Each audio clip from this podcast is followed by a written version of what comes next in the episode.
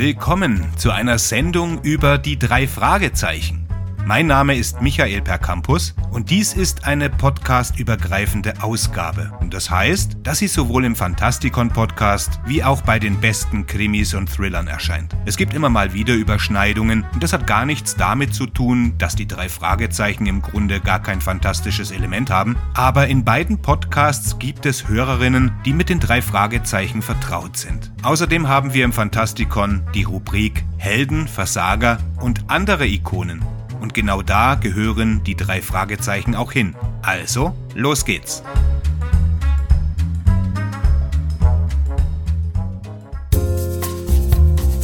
Im Grunde gibt es zwei aus Amerika stammende popkulturelle Phänomene, die allerdings erst in Deutschland so richtig zur Geltung kamen. Es scheint so, als hätte es die amerikanische Initialzündung zwar gebraucht, mehr aber auch nicht, denn ihr eigentliches Zuhause war hier bei uns. Man könnte jetzt natürlich noch ein drittes Phänomen hinzufügen, und das sind die Edgar Wallace-Verfilmungen, die eine Aneignung des englischen Krimis betrifft, aber das ist eine gänzlich andere Geschichte.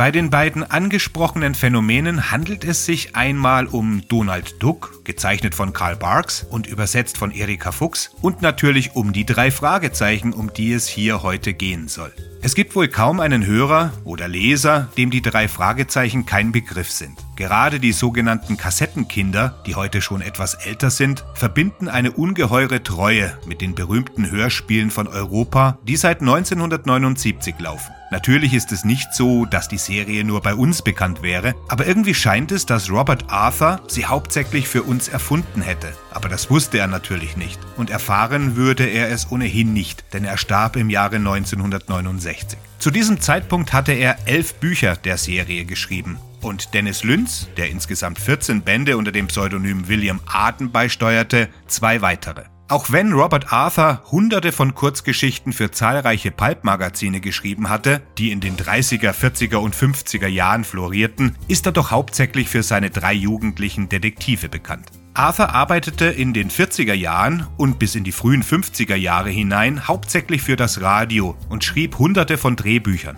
Im Jahre 1959 zog er nach Hollywood, um sich als Drehbuchautor für Fernsehsendungen wie Alfred Hitchcock Presents und Boris Karloffs Thriller zu versuchen. Seine Verbindung zu Alfred Hitchcock führte zu einer Zusammenarbeit mit Random House bei den verschiedenen Alfred Hitchcock Kurzgeschichten-Anthologien für Erwachsene und Jugendliche, die Arthur herausgab oder als Ghost-Editor betreute. Und schließlich zu seiner Kreation der Alfred Hitchcock and the Three Investigators Mystery Series. Seit 1927 gab es vor allem eine Jugendbuchserie, die über allen stand, die Hardy Boys. In Zusammenarbeit mit dem Lektor Walter Reaton bei Random House schuf und entwickelte Robert Arthur eine Serie, die in mancher Hinsicht den Hardy Boys ähnelte. Der Unterschied bestand darin, dass die Qualität des Schreibens und der Charakterisierung im Allgemeinen höher war als in den meisten Serienbüchern, ob nun für Jugendliche gedacht oder nicht.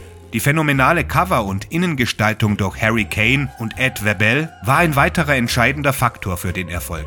Und es hat auch nicht geschadet, dass der bekannte und hoch angesehene Filmregisseur Alfred Hitchcock eine Figur in den Büchern war. Später, als es mit seiner Gesundheit bergab ging, beauftragte Robert Arthur Dennis Lynch mit der Fortsetzung der Serie. Und damit gab es einen renommierten Krimi-Autor, der vielleicht am besten bekannt ist unter dem Namen Michael Collins.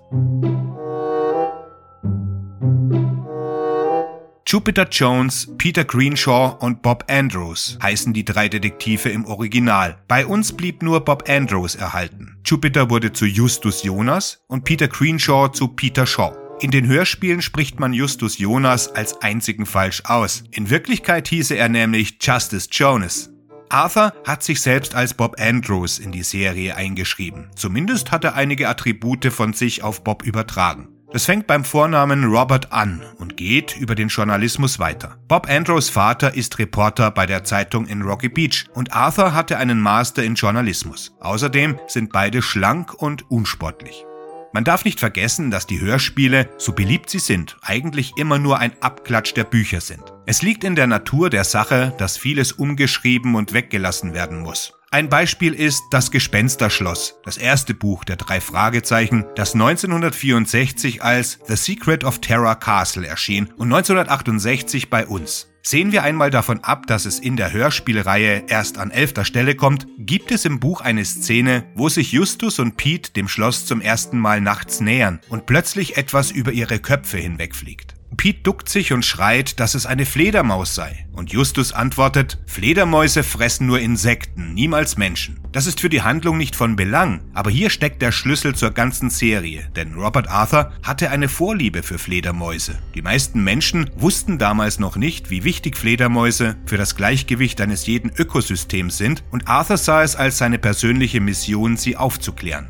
In dem Haus, das er zehn Jahre lang in Yorktown Heights in New York bewohnte, ein Haus im Wald, das auch am Croton Reservoir lag, lebte eine große Fledermauskolonie auf dem Dachboden. Arthur nahm seine kleine Tochter tagsüber, wenn die Fledermäuse schliefen, regelmäßig mit hinauf, damit sie sie bewundern und die Zuneigung ihres Vaters zu ihnen teilen konnte. In dem Haus in Yorktown Heights, das drei Stockwerke, einen Dachboden und einen Keller hatte, befand sich Arthurs Arbeitszimmer im dritten Stock und es kam vor, dass die Fledermäuse nachts verwirrt waren und nicht durch die Dachschindeln nach draußen flogen, sondern durch die Tür vom Dachboden hinunter in den dritten Stock. Da Arthur oft nachts arbeitete, pflegte er den Leuten zu sagen, dass es nichts Besseres gäbe, als einen Krimi oder eine Geistergeschichte zu schreiben, während ein paar Fledermäuse gesellig um den Kopf herumschwirrten. Sicher wäre die Serie auch ohne diesen markanten Ort entstanden, aber vielleicht wäre nicht das Gespensterschloss der erste Fall der drei Detektive geworden. Auch für die flüsternde Mumie im Original von 1965 der dritte Fall ließ sich Arthur von seinem Umfeld inspirieren. Hier nämlich von seiner Frau Joan, die von 1935 bis 1940 in Ägypten lebte.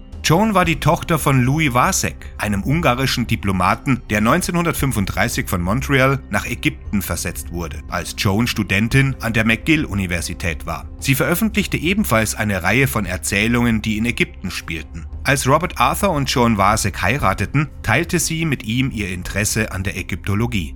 Ich selbst bin ein Freund der amerikanischen Originalcover von Harry Kane, aber ich verstehe natürlich, dass diese in unseren Breitengraden vermutlich nicht so gut funktioniert hätten, wie die, die Algarasch angefertigt hat. Heute sind die drei Fragezeichen weit von ihrem Ursprung entfernt, unendlich modernisiert und nicht mehr annähernd so originell wie in ihren Anfängen. Aber sie funktionieren vor allem durch die Hörspiele und sind ein großer Teil der deutschen Popkultur geworden, indem man sie quasi eingedeutscht hat.